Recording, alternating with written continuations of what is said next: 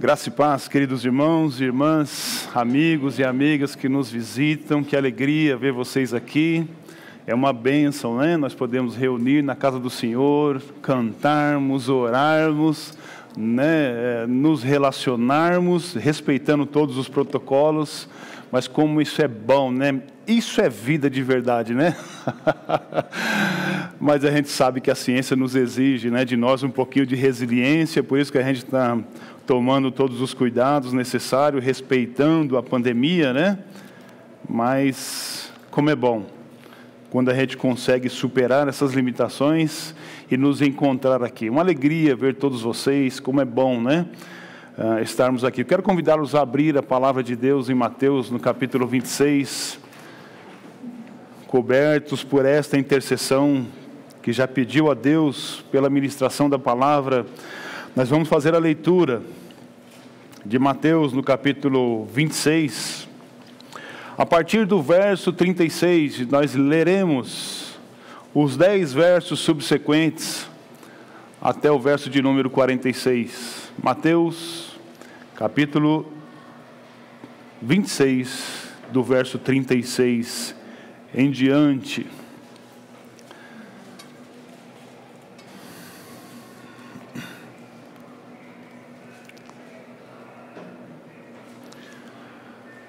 Diz assim o texto bíblico: Em seguida, Jesus foi com eles a um lugar chamado Getsemane e disse aos discípulos: Sentem-se aqui enquanto eu vou ali orar. E levando consigo Pedro e os dois filhos de Zebedeu, começou a sentir-se tomado de tristeza e de angústia. Então lhes disse: A minha alma está profundamente triste até a morte. Fiquem aqui e vigiem comigo. E adiantando-se um pouco, prostrou-se sobre o seu rosto, orando e dizendo: Meu pai, se é possível que passe de mim este cálice, contudo, não seja como eu quero, e sim como tu queres. E voltando para os discípulos, achou-os dormindo, e disse a Pedro: então nem uma hora você, vocês puderam vigiar comigo? Vigiem e orem para que não caiam em tentação. O espírito, na verdade, está pronto, mas a carne é fraca. Retirando-se pela segunda vez, orou de novo, dizendo: Meu pai, se não é possível que este cálice passe de mim, sem que eu o beba, faça-se a tua vontade. E voltando, achou-os outra vez dormindo, porque os olhos deles estavam pesados. Deixando-os novamente, foi orar pela terceira vez, repetindo as mesmas palavras. Então voltou para os discípulos e lhes disse: Vocês ainda estão dormindo e descansando. Eis que é chegada a hora, e o filho do homem será entregue nas mãos de pecadores. Levantem-se, vamos embora. Eis que o traidor se aproxima. Obrigado, meu irmão. Palavra muito conhecida, esse texto da palavra de Deus. Né? Nós estamos falando em nossa comunidade sobre esperançar. E o tema desta noite, ele diz assim: esperançar é agir. Parece um paradoxo, porque normalmente quando a gente fala de esperançar, a primeira coisa que nos vem à mente é justamente o ato de esperar. Se é que a gente pode chamar de esperar um ato, né? Porque simplesmente você está inerte, você não está fazendo nada, você está apenas esperando. Mas na nossa abordagem, nós não queremos falar de esperar, como o pastor Elson já expôs e fez a primeira explicação a respeito do termo esperar. Né? Não se trata de esperar, mas de agir de modo a produzir esperança no coração. Isto é esperançar. Né? Ah, de modo que você consiga enxergar, inclusive, o mundo de forma melhor. Como é bom nós chegarmos aqui, nos vermos, né? Como é bom ter amigos, sim ou não? Como é bom a gente ter família, para a gente chegar na igreja como família, né? Eu vejo aqui as famílias aqui, né? Uma família linda aqui, outra aqui, e, e, e a gente chega na comunidade dessa forma, como família, e a gente vai irmanado, um segurando o outro, um caminhando junto com o outro, e da mesma forma a gente faz com os nossos amigos também, né? Nós temos amigos próximos, sim ou não? Talvez você esteja aqui porque algum amigo te convidou. Talvez você vá a um passeio porque algum amigo ou amiga te convidou e lembrou de você. Então, ter amigo é muito bom. Embora que o texto vai falar de um tipo de amigo que está meio assim desconectado, né? Porque o texto fala que Jesus estava muito angustiado e ele chama os amigos para estar perto dele. O que, que os amigos fazem? Eles dormem, né? Dormir não é esperançar, tá bom? Quando a gente dorme, a gente está descansando, mas a gente não está produzindo esperança, porque nós estamos exatamente dormindo. E quantas vezes nós dormimos, não fisicamente, mas nós dormimos de maneira espiritual. Porque o mundo vai acontecendo, as coisas vão acontecendo, e a gente simplesmente não se apercebe que nós precisamos esperançar, que nós precisamos agir. Que esperançar é agir de modo a produzir essa esperança em nós. E a gente fica apenas como esses discípulos, dormindo. A Bíblia fala que Jesus chamou eles e falou: Olha, fiquem aqui orando, e eu vou até ali orar. E aí, quando ele volta, encontra dormindo. E ele de novo repreende a Pedro e fala assim: Nem uma hora vocês conseguiram ficar vigiando, fiquem aqui que eu vou lá de novo orar. E quando ele volta, o povo está dormindo. E ele vai novamente orar, e quando ele volta, o povo está dormindo. Quem quer esse tipo de amigo que dorme na hora que você mais precisa? Não dá, né, amados irmãos e amigos, visitantes? Precisamos de amigos que de fato nos ajudem em momentos de crise como esse que Jesus está passando aqui. E a pergunta que não quer calar para mim e para você, em tempos difíceis como esse que hoje nós estamos vivendo, como nós podemos fazer ou como nós podemos nos comportar de modo que isto produza esperança? Porque não é fácil, irmãos, não é fácil. Quem de nós não vivenciou o luto por um parente, por um amigo, por um colega de trabalho, todos nós, isso está muito perto de nós. Nós estamos vivendo momentos difíceis na nossa vida, fisicamente falando. Se nós extravasarmos essa questão do luto, a gente chega em um outro luto que não é a morte, mas é a, mo a morte daquilo que nos faz viver plenamente. É a ausência de um passeio, Simples assim. Você poderia antigamente andar e ir num parque, por exemplo. Não gastava nada, né? Ninguém tinha desculpa de falar que não ia levar a namorada para passear, né? Não tem dinheiro, pegava na mão dela, levava num parque, né? Olha que bacana aqui as flores, as plantas e fazia a lição de casa, né? Sem muito investimento. E agora até isso a gente é privado de fazer a gente não consegue viver minimamente a plenitude da vida, que é aquela parte que nos dá prazer. Porque existe uma diferença entre viver e sobreviver. E a gente, como é muito abastado, né, a gente na maioria do tempo está sobrevivendo. E alguma vez no ano, a gente tirava um tempinho para viver. Não era assim? Aí a gente conseguia dar um passeio melhorzinho, levava as crianças lá para comer o lanche no fast food, e a gente olhava e falou, meu Deus do céu, 30% do salário só nesse lanche aqui. Mas a gente ia, né? A gente falava assim, vamos, porque é uma vez só, a cada três meses, a cada quatro meses. Isso é viver de maneira plena. Mas nesse momento que nós estamos vivendo, como fazer isso? Como gerar esperança num tempo de angústia que nós estamos vivendo? O tempo todo as pessoas falam de morte de emprego estava empregado. Quando a pessoa fala assim para mim, perdi o emprego, você já começa a ficar angustiado pela pessoa. Porque sabe que dali 30 dias o que vai acontecer com essa pessoa? Vai chegar a conta de luz, de água, de telefone, vai ter que fazer despesa. A gente sabe que o dinheiro do seguro-desemprego acaba, sim ou não?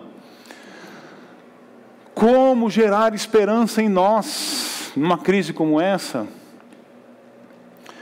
Ainda bem que a gente tem Jesus, amém? Ainda bem que a gente tem palavras como esse texto que nós lemos, que a gente vê o próprio Jesus se angustiar. Então, se você está angustiado, se você está angustiada, saiba que você não está sozinho. Jesus também se angustiou. A partir dessa angústia que Jesus viveu, nós podemos tirar alguns exemplos para a nossa vida. E esperamos que isso console o seu coração. Esperamos que a gente entenda pelo menos dois atos extremamente marcantes aqui nessa passagem, pelo exemplo de Jesus. Um deles é justamente que, se esperar é agir, eu e você precisamos fazer algo, de modo que você ocupe-se em produzir algo que dê esperança. E um outro ponto, se esperançar é agir, diante da crise da dificuldade, eu e você precisamos nos comportar como pessoas que antes da crise confiaram em Deus. Porque no, no, no, momento da crise, você não tem tempo de afiar a espada. Quando a guerra começa, a sua espada tem que estar pronta. É por isso que antes da crise você busca Deus. É por isso que é melhor você buscar produzir fé no seu coração fora da crise. Para quando a crise bater na sua porta, você desembanhar a espada, levantar o seu escudo, colocar o capacete da salvação e ter recursos espirituais para lutar com isso. Vamos ao texto? Quando nós lemos, logo no primeiro verso, e queremos falar exatamente desse primeiro ponto, se esperançar é agir, faça algo de modo que você ocupe-se em produzir esperança. Olha que interessante. Jesus frequentemente fazia isso. Jesus, quando nós olhamos o verso 36, ele vai nos dizer o seguinte: Em seguida, Jesus foi com eles a um lugar chamado Getsemane. E disse aos discípulos: Sentem-se aqui enquanto eu vou ali orar. Por mais simples que esse texto possa parecer, existe toda uma conjuntura em volta desse ambiente que eu preciso contextualizar para vocês.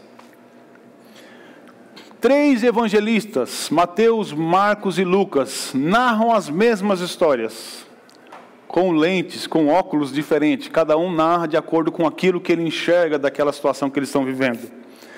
E João, o quarto evangelista, também faz uma descrição não tão próxima daquilo que os outros evangelistas fazem.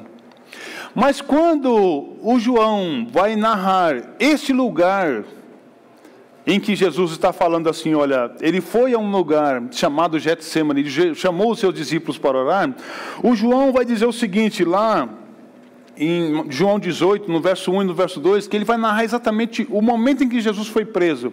Porque imediatamente depois desse texto, Jesus é preso né, por conta da traição de Judas, que Judas, sabe aquele famoso beijo, né? aquele ósculo que não é o ósculo santo, em que Jesus aliás, se Judas com um beijo traz Jesus, dizendo assim: olha, aquele que beijar, esse é o Jesus. Então vocês prendem ele, só para trazer a memória de vocês. Quando João narra exatamente esse evento, ele diz assim no verso 1 e no verso 2 do capítulo 18 do seu evangelho: Depois de dizer isso, Jesus saiu juntamente com os seus discípulos para o outro lado do ribeiro de Cedron, onde havia um jardim. E aí entrou com eles Judas, o traidor, também eu vou voltar aqui fazer a leitura, irmãos, senão a gente vai perder o fio da meada, né? Judas, o traidor, também conhecia aquele lugar, porque Jesus muitas vezes havia se reunido ali com os seus discípulos. O que, que nós aprendemos com o primeiro verso de Mateus 26, no verso 36? Que havia um lugar onde Jesus se refugiava no tempo da sua angústia. Jesus, quando estava com problemas, ele sabia onde é que ele tinha que ir. Havia na rotina de Jesus um lugar em que ele separava para resolver os seus conflitos, quando ele estava sem esperança, quando ele estava angustiado, quando ele estava tenso, quando a pressão do mundo o oprimia, ele saía para esse lugar. E João está dizendo que assim, olha, olha a estratégia de Judas. Eu sei onde é que eu vou encontrar Jesus. Por quê? Quando Jesus está retirado, ele vai a aquele lugar. E ele vai com um propósito. Qual é o propósito para o qual Jesus vai até aquele jardim? Para orar. Aonde você vai quando você está sem esperança? Com quem você reclama quando você não tem expectativa de vida? A quem você recorre para produzir esperança em você? Quando as coisas estão difíceis, qual é a porta que você bate com a esperança de que abrindo aquela porta virá uma solução para você? Jesus tinha esse lugar, e esse lugar se chamava um jardim de oração.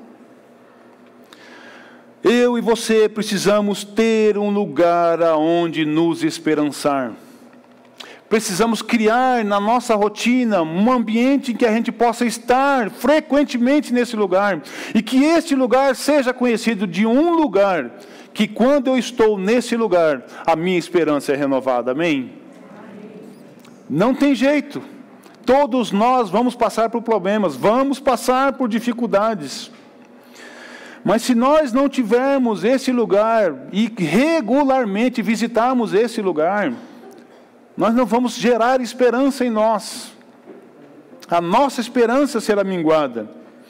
Veja que interessante, quando nós vamos seguindo o texto, ele diz no verso 37: E levando consigo Pedro e os dois filhos de Zebedeu. Ele está falando de João e de Tiago. Se você ler o mesmo texto na narrativa de Lucas, no capítulo 22. Quando nós estamos no momento de dificuldade, no momento de tensão, como é bom nós termos amigos. Quando nós olhamos para esses meninos, a Bíblia vai falar que frequentemente Pedro, Tiago e João estão muito próximos de Jesus. E é com essas pessoas que Jesus divide a sua dor. Não porque eram pessoas né, que é, Jesus simplesmente escolhia esse em favor daquele, mas que era, sabe aquele amigo que é pau para toda obra? Esse era o tal de Pedro, Tiago e João. Inclusive foram presos junto com Jesus, algumas vezes, e, e aliás, não com Jesus, mas eles sozinhos, quando eram presos, sempre estavam os três juntos. Pessoas em que de fato a gente consegue confiar. Veja, não estou dizendo para você entrar naquela linha de que assim, tudo que o homem falar, isto farei. Não, porque a Bíblia fala que maldito é o homem que confia no homem. Mas nós estamos falando que nos nossos relacionamentos nós precisamos estar irmanados, vivemos em comunidade. E esta vida em comunidade é que nos faz ir mais além e de maneira menos traumática. Nós acabamos de fazer aqui o momento em que nós recebemos as ofertas das pessoas. E aí, das 5 a 6, sempre as pessoas vêm e tragam um, trago, trazem um quilo de alimento para que a gente consiga montar uma cesta básica para aquelas pessoas que estão precisando de um recurso. Porque estão sem possibilidade de gerar o seu próprio sustento.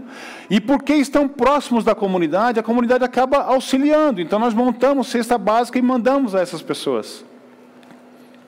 Mas o que acontece com essas pessoas se não estão próximos do nosso olhar? Como nós vamos alcançar pessoas que nós não estamos vendo? Como você quer ser socorrido se você não se faz conhecido de ninguém, conhecida de ninguém? Se você quer viver uma vida extremamente privada?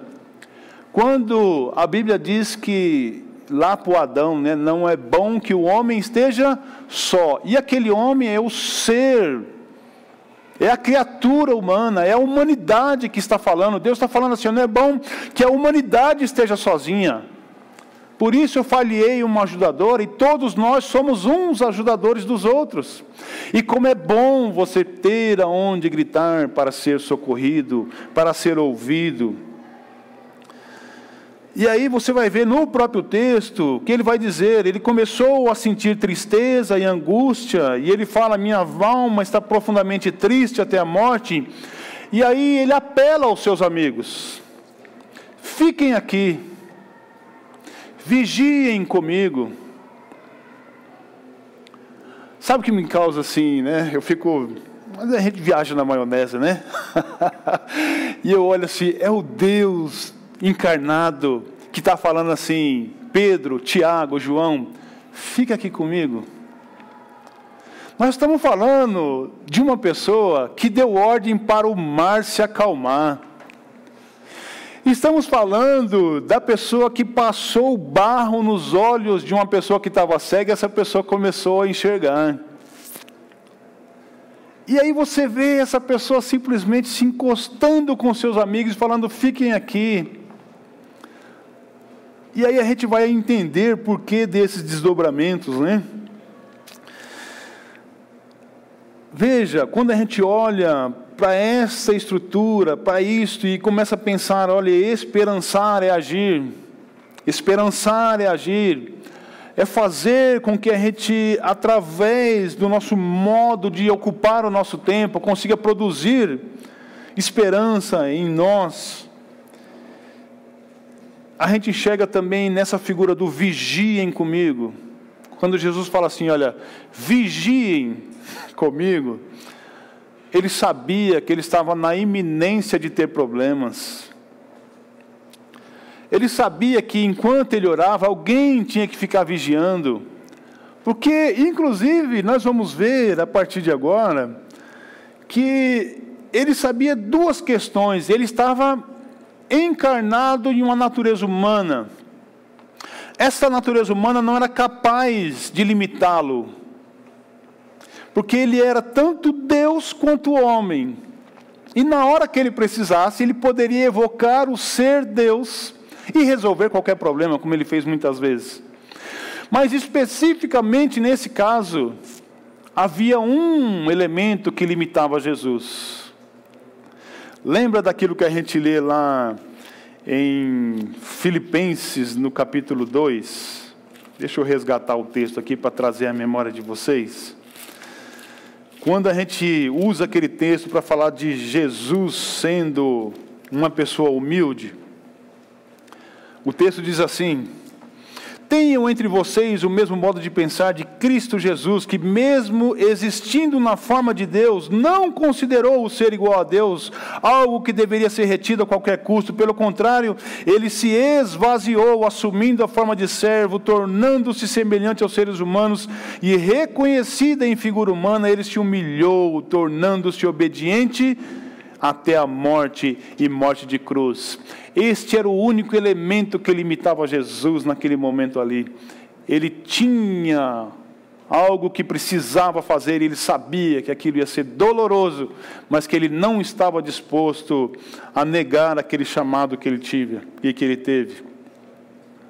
Ele sabia então que existia algumas limitações físicas da parte dele, mas ele também sabia que ele tinha plena divindade para resolver qualquer problema. Se você olhar, por exemplo, aí no Mateus mesmo, no capítulo 26, mas o verso 53 e o verso 54, quando a história narra que Pedro arrancou a orelha do Malcolm, lembra da história?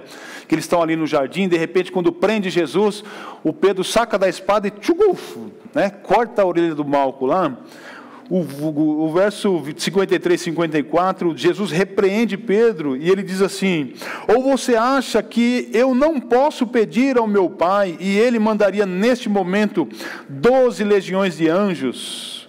Mas como então se cumpririam as Escrituras que dizem que assim deve acontecer?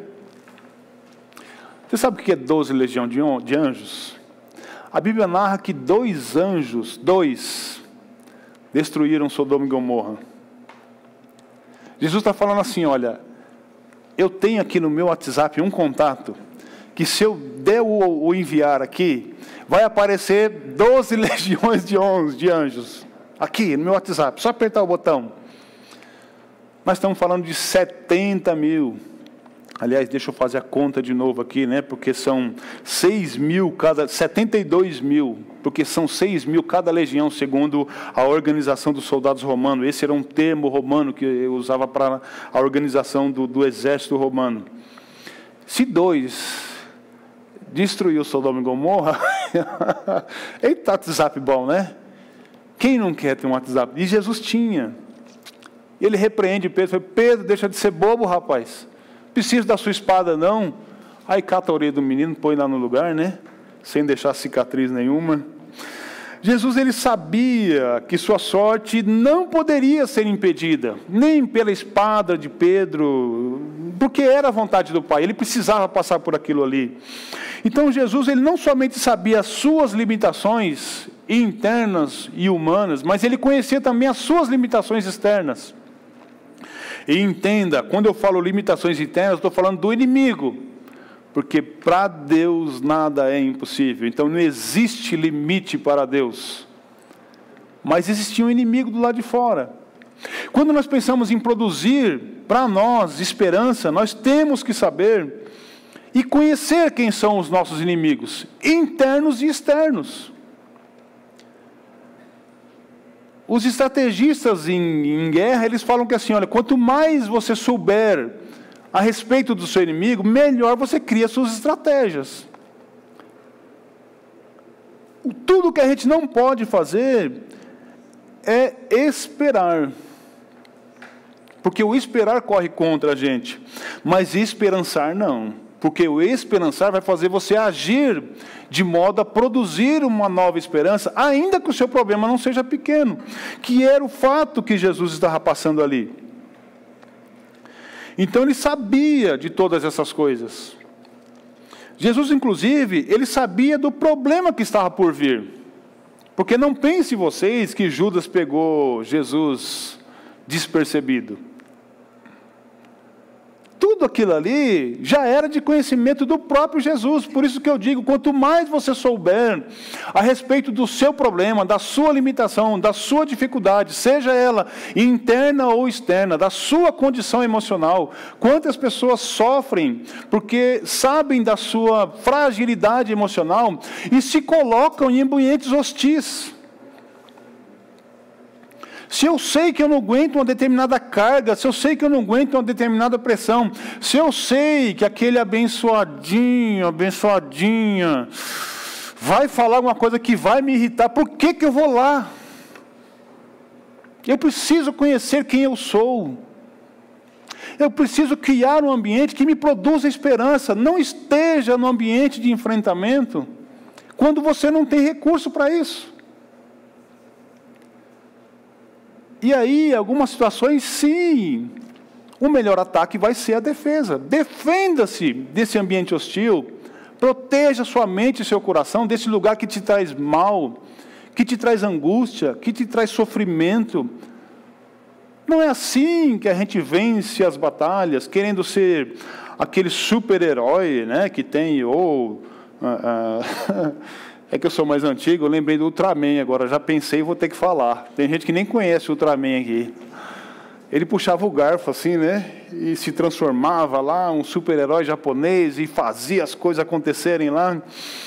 O super-herói tem isso, mas nós não temos isso. A gente tem que ter segurança, saber da nossa limitação.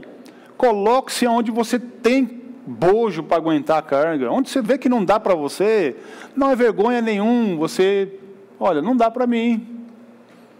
Não preciso mostrar para ninguém que eu sou mais do que eu realmente sou. Ser frágil não é defeito para ninguém. Nós somos seres humanos, temos as nossas fragilidades, precisamos aprender a lidar com elas. Quando nós olhamos para a narrativa também de João para pensar o que, que Jesus sabia a respeito do Judas, o texto de João, no capítulo 18, ele justamente vai falar isso. Tendo, pois, Judas recebido a escolta e alguns guardas da parte dos principais sacerdotes e fariseus, chegou a esse lugar, que lugar que ele chegou lá no jardim de oração de Jesus Mas veja que quando nós olhamos para Mateus, né, aí no capítulo 26, no verso 21, ele diz assim: Isso nós estamos falando antes da história que nós estamos vivendo aqui, enquanto eles estavam naquele momento de ceia. Por isso que eu falo que assim, Jesus nunca seria pego de surpresa.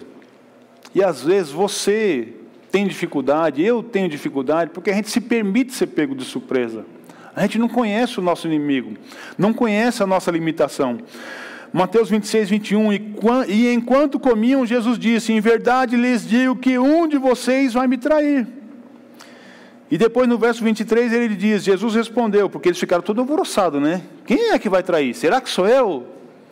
E aí Jesus diz: O que comigo põe a mão no prato, esse vai me trair. Se você quiser uma outra referência, João no capítulo 6, no verso 70 e no verso 71, para você não ficar com pena de Judas, ele diz assim: Então Jesus lhe disse: Não é fato que eu escolhi vocês, está falando dos doze, mas um de vocês é o diabo.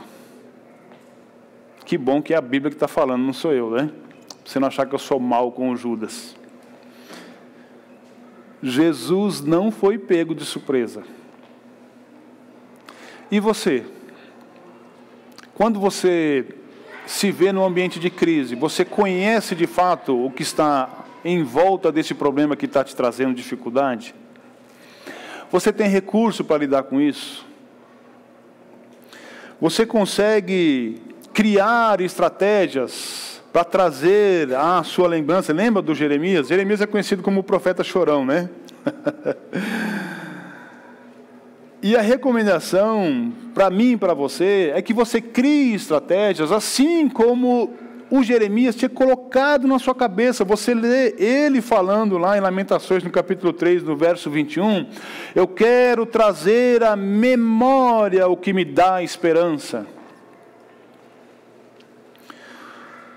Se você pegar ainda uma impossibilidade de você se movimentar, vamos dizer que o seu problema é tão crônico que você não consiga nem se movimentar, ainda assim você tem uma outra solução, que é, por exemplo, né, tomando, já que ontem foi o dia dos namorados, a Bíblia em Gênesis ela narra um episódio que nos ajuda a ilustrar essa situação.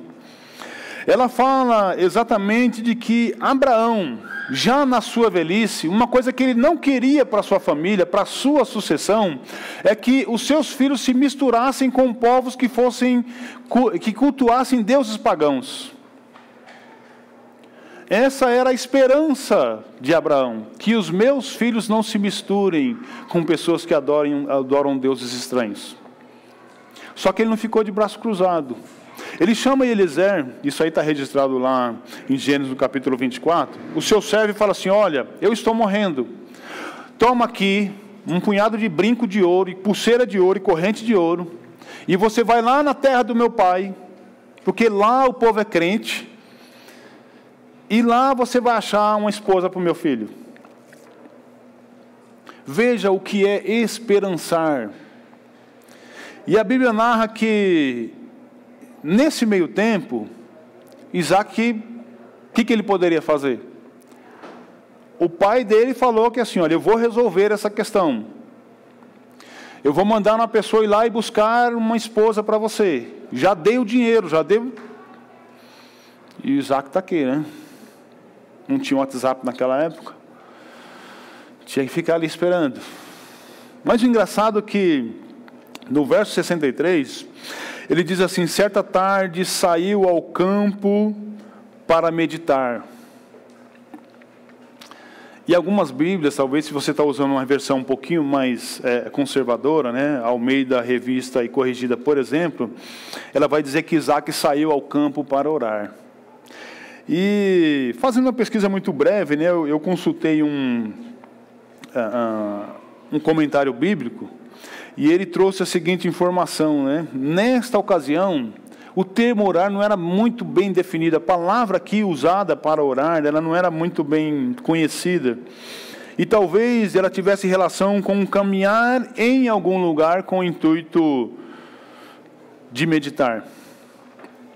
de buscar uma solução na sua mente para que você consiga refletir melhor. Olha que coisa, né?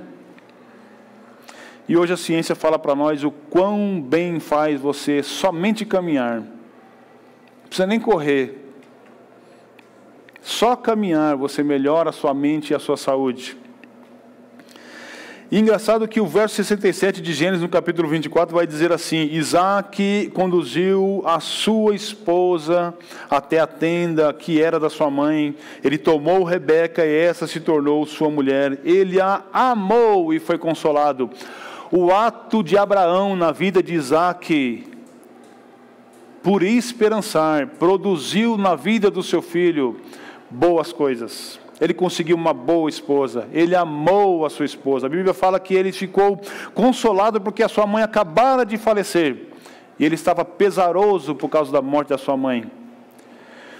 Então, o exemplo de Abraão nos ajuda a compreender o que é esperançar. O exemplo de Isaac vai dizer que para nós, que em algum momento talvez você não consiga se movimentar, mas talvez nesta hora você precise ir para esse lugar chamado um jardim, para que você possa meditar, para que você possa pensar a respeito desse problema, para que você possa melhorar a sua maneira de resolver essa dificuldade. Assim também o Mestre Jesus, mesmo sabendo de tudo que ele enfrentaria, ele procurou sim esperançar-se, agindo em seu favor. Por isso que ele chamou os seus amigos. Por isso que ele foi lá no jardim de oração. Por isso que as ações que Jesus fez diante daquela crise que ele estava vivendo, aliás, eu chamo de crise, irmãos, porque se você pegar a mesma narrativa que está lá em Lucas, no capítulo 22, Lucas, como ele era médico, ele usa a expressão para narrar a angústia de Jesus, ele diz o seguinte: e Jesus estava tão angustiado que o seu suor se transformou em gotas de sangue. Tamanha era a agonia que Jesus vivia. Para você não pensar que, ah, com Jesus é fácil porque ele era Deus. Não. Foi intenso, assim como intenso pode ser a situação que você está vivendo. Essa falta de esperança que você está vivendo pode produzir esse, essa mesma sensação. Essa angústia é tão intensa que te paralisa, como paralisou os discípulos. Quando a gente olha, né, pensando agora na questão de comportamento, e eu quero fechar o nosso pensamento de hoje pensando exatamente nesse ponto. Uma questão é você agir, a outra é como você vai se comportar. O texto que nós lemos, ele no verso 39, no verso 42 no verso 44, ele reproduz a mesma oração de Jesus. Ele diz assim: adiantando-se um pouco, prostrou-se sobre o seu rosto e orando, dizendo: Aba ou meu pai, se é possível, passe de mim esse cálice, contudo, não seja como eu quero, e sim como tu queres. Você é capaz de chegar para o seu problema, essa dificuldade que você está vivendo, talvez esse relacionamento, relacionamento conturbado aí na sua casa, essa dificuldade familiar, essa crise conjugal que está na iminência de culminar com uma separação ou um divórcio, esse relacionamento tão desgastado entre você, pai, e o seu filho, entre você, mãe, e o seu filho, você é capaz de confiar em Deus desta forma? Mesmo sabendo as implicações que isso trará na sua vida, você seria capaz de fazer esta oração? Porque assim como Jesus estava prestes a tomar um cálice amargo, talvez você esteja vivendo exatamente essa situação. Uma situação em que o seu problema é como um cálice amargo. E você não vê solução para isso. E volta a dizer: é nesta hora que você deve esperançar-se através do seu comportamento. Foi para isso que você se preparou durante toda a sua caminhada com Deus, produzindo fé de dia em dia, para que quando você chegasse nesse momento você pudesse falar como Jesus falou. Contudo, não seja como eu quero, mas sim como tu queres. Amém? Precisamos disso, irmãos. Eu sei que exige de mim e de você um esforço muito grande. Eu sei que você pode estar passando uma crise muito intensa na sua vida. Talvez você não veja nenhuma solução para esse problema. Mas acredite, a melhor solução para esse problema é confiar em Deus. Ele tem as respostas, só Ele tem palavras de salvação. Só Ele é capaz de sondar o nosso coração e ler aquilo que está acontecendo de maneira externa à nossa vida e preparar um caminho, uma solução para mim e para você. Quando ele diz isso, se nós voltarmos, né, se você ler só a narrativa de Mateus, você não vai enxergar isso. Mas Lucas, quando ele narra a mesma situação, imediatamente após esta oração de Jesus, no verso, capítulo 22, no verso 43, ele diz assim, Lucas narrando, ele fala assim, quando Jesus acabou de orar, então lhe apareceu um anjo do céu que o confortava. Que bênção, irmãos e irmãs, você sentir esse conforto da parte de Deus. Quando você vai a Deus em oração e Ele responde com você com conforto, com uma palavra de esperança. Ele levanta servos e servas para ligar para você e dizer assim: fique em paz, porque a tua bênção está chegando. Quantos testemunhos nós já vimos de pessoas que foram abençoadas, porque estavam num momento de luta, de dificuldade, e de repente o telefone tocou. Agora eu vou brincar, né? e a irmãzinha do reteté fala assim: Eis que te digo que a tua bênção está chegando. E você só precisava ouvir aquilo ali, para aquilo encher o seu coração de alegria. E você vai mais longe quando você ouve isso, porque aquela palavra te remeteu à sua fé. Você lembrou que crê num Deus Todo-Poderoso e você sabe, de fato, esse Deus, ele vai providenciar uma solução para o meu problema. Amém? Como é gostoso a gente poder confiar em Deus. Como é maravilhoso a gente não ter nenhuma saída física para um problema e você olhar para o lado e falar olha, ali está a minha solução. Eu tenho um jardim de oração. Eu vou dobrar o meu joelho e vou clamar, e quando eu clamar, o meu Deus vai vir em meu socorro. Que segurança, que segurança tem aquele que crê em Jesus. É interessante que, mesmo na dificuldade, Jesus ainda tinha uma missão para fazer com aqueles meninos, com seus amigos. E essa para você que é pai, para você que é mãe, mas que é arrimo de família, né? Quantas mães acumulam um papel de mãe e de pai por causa de negligência dos pais biológicos? Eventualmente você pode estar passando por um problema em que você não pode nem franquear essa divisão de carga com alguém. E Jesus estava passando exatamente por esse problema. Ele era o mestre. Ele era o enviado, o filho de Deus. E aí, quando nós olhamos o texto, ele ainda tem mais uma preocupação com seus amigos. Lá no verso 41, Jesus diz que quando ele vai chamar a atenção dos seus discípulos, ele diz assim: Vigiem e orem para que não caiam em tentação. O espírito, na verdade, está pronto, mas a carne é fraca. E do que, que ele está dizendo, né? Para a gente caminhar já para o final. Quando você olha para a história da conversão desses meninos, é muito interessante porque Jesus olha para os seus discípulos e fala para eles: olha assim, vocês vão passar por grandes dificuldades. E quando ele fala que vocês devem vigiar, é porque ele sabia que em algum momento eles poderiam inclusive romper com a sua fé, dado o problema que eles estavam passando. E quantos casos nós conhecemos de pessoas que deixam os caminhos do Senhor por causa da dificuldade que enfrentam? Não poucos, não poucas pessoas desistem da fé exatamente por causa disso. Lucas, no capítulo 22, no verso 31 e 32, ele lembra exatamente quem era Pedro. E por que, que Pedro estava se dando bem? Ele estava achando que. Porque ele falou assim: Jesus, pode acontecer o que acontecer, eu não nego você. E aí Jesus diz assim para ele: Simão, Simão, eis que Satanás pediu para peneirar vocês como trigo. Eu, porém, orei por você para que a sua fé não desfaleça. E você, quando voltar para mim, quando voltar para mim, fortaleça os seus irmãos. Tudo que Pedro estava fazendo era fruto de oração de Jesus.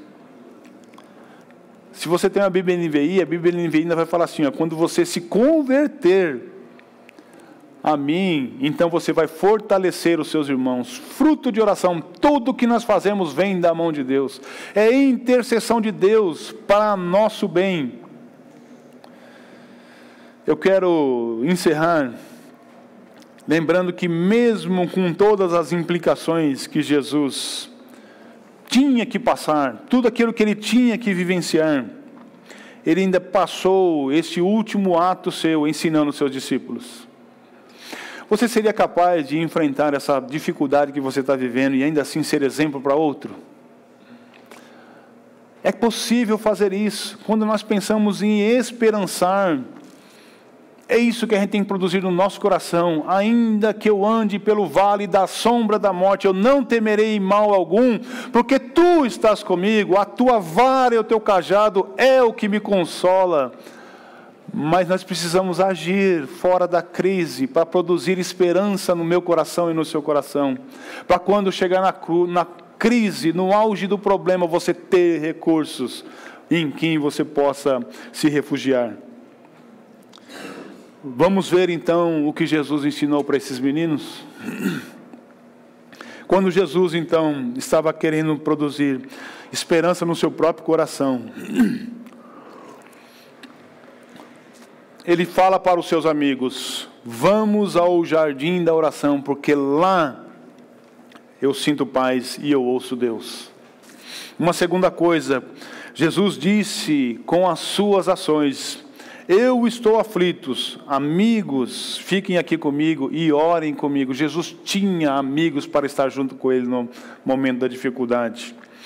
Uma terceira coisa, vigiem, porque vocês não podem, vocês podem não estar prontos para enfrentar aquele momento mais severo da tentação. Ele também diz: levantem-se, não durmam, como se vocês estivessem dominados pela tristeza. A tristeza é paralisante. Quando a gente olha de maneira superficial esse texto, você vai achar que assim, olha, eles estão fraquejando, eles dormem por nada mas a tristeza daqueles meninos era tão grande que eles não tinham esperança para orar. Você sabe que você ora porque você tem esperança. Quando você não tem esperança, você não ora. Quando você não tem esperança, você não ora. Porque se você confiasse na oração, no momento de dificuldade que você está precisando, você sabe que esse é um recurso poderoso, você dobra o seu joelho e ora. Por que, que você não ora? Porque você não está com esperança naquele momento. E o que esses meninos estão fazendo aqui, eles dormem não porque são preguiçosos, porque não têm esperança de solução para aquele problema. Então é importante sim que a gente evite essa questão da inércia de ficar esperando. Durante o problema, mesmo sem força, dobre o seu joelho e busque a Deus. Eu vim para ser o cordeiro do mundo, a minha hora chegou e eu serei entregue. Foi assim que Jesus encerrou essa passagem. Ele sabia do que ele estava passando, ele sabia por que ele estava passando, mas em momento nenhum ele rompeu com as suas convicções, ele continuou, ele foi até o fim, ele obedeceu, ele se entregou por mim e por você, para que nós tivéssemos vida e vida em abundância. Amém? Você pode baixar sua cabeça? Querido Deus, é a tua palavra que foi entregue. Eu não sei, amado Deus, como as pessoas que estão aqui, como elas estão. Eu não sei se elas têm a plena convicção de terem recursos espirituais para enfrentar as suas dificuldades, para passar pelos seus problemas, para criar esperança nelas mesmas. Talvez algumas pessoas que aqui estão não tenham certeza da sua salvação. E eu creio, Jesus, que o teu Espírito Santo é poderoso para salvar. porque o Senhor salvou aqueles discípulos de um momento de fraqueza que eles estavam vivendo, e naquele último ato o Senhor se entregou para salvá-los. Assim eu te peço, Deus, que se há neste lugar, se há, ó Deus, pessoas que estão nos ouvindo através da transmissão, que elas sejam tocadas pelo Teu Espírito Santo, que elas sejam salvas, Pai, que elas sejam libertas dos seus pecados, que elas entreguem os seus corações a Jesus. Para que possam experimentar uma nova esperança, para que elas possam agir comportando-se de modo que venham a produzir esperança nos seus corações. Continue com a sua cabeça baixada.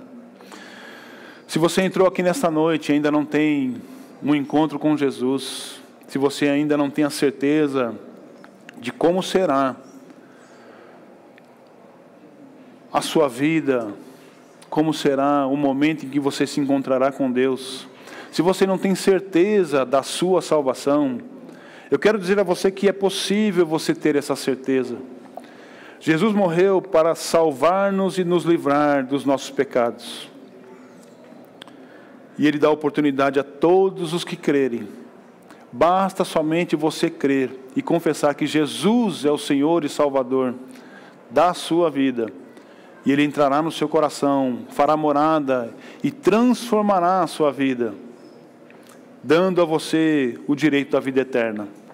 Eu quero te dar uma oportunidade, se você quer entregar o seu coração a Jesus, aí onde você está, porque você entendeu, a palavra falou ao seu coração, e você sente a necessidade de se aproximar de Deus.